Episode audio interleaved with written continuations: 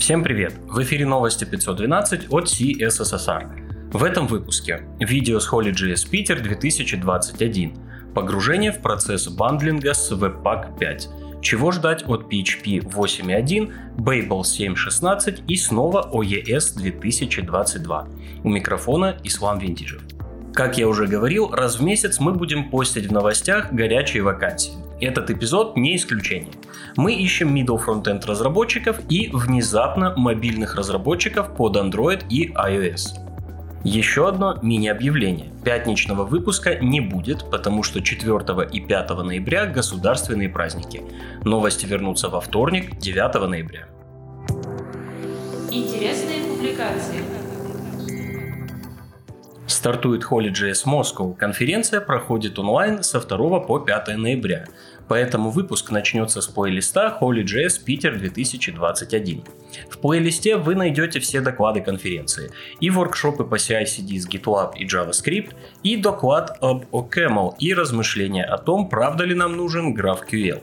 Там же есть доклады про производительность, реализацию кастомного SSR-движка и микрофронтенды, и даже про игровой движок в браузере и быстрый фронтенд на телеприставках.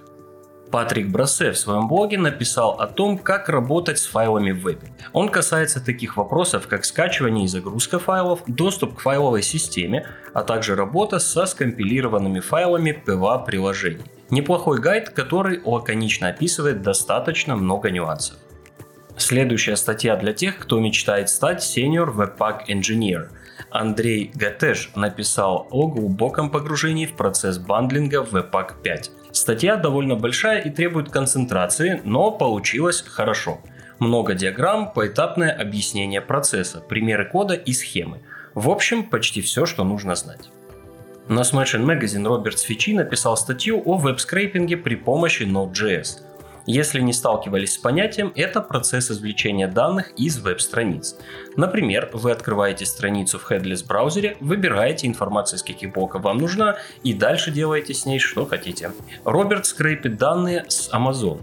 Статья не откровение, но если вы никогда не имели дела с веб-скрейпингом, попробуйте.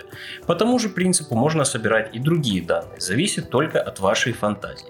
А кругозор расширяет, ведь веб это не только кнопки. Марк Нунан опубликовал на Dev2 материал о тестировании Vue компонентов при помощи Cypress. Раньше на проекте он и его команда использовали Cypress только для end-to-end тестирования, а когда появилась возможность тестировать компоненты, они решили перейти на Cypress и в случае с компонентами. Марк описывает процесс перехода, сами тесты и отличия от других инструментов тестирования компонентов. Ахмад Шадид на этой неделе гостит на Smashing Magazine. В своей статье он рассказывает, как работают свойства Object Fit и Background Size, в каких случаях их стоит использовать и почему. Также он приводит примеры применения. Еще немного практики на чистом JavaScript. Хилман Рамадан написал небольшой гайд по реализации поиска на странице на ванильном JavaScript. В результате небольшого упражнения получится поиск по карточкам с заголовками, реализованный дебаунс и фазе поиска.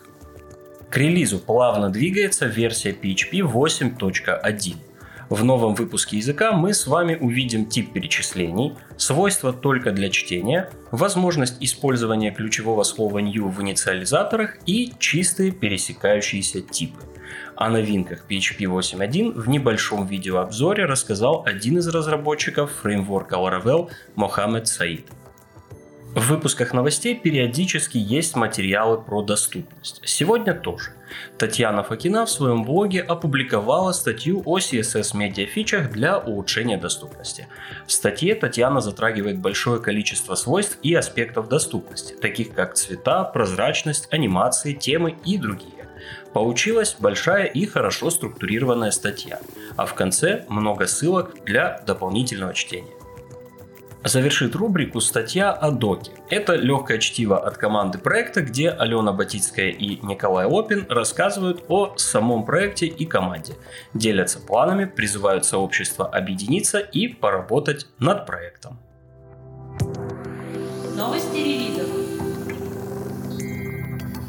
Вышла версия Safari Technology Preview 134. Кажется, Safari тоже стремится через терник к звездам и продолжает участие в гонке браузерных фич. В этой версии поддерживается обработка ошибок для WebAssembly, а количество памяти для WASM было расширено до 4 гигабайт. Как обычно, подъехало много фиксов для веб-инспектора и CSS. Доработкам подверглись JSON Stringify, JSON Parse и регулярные выражения.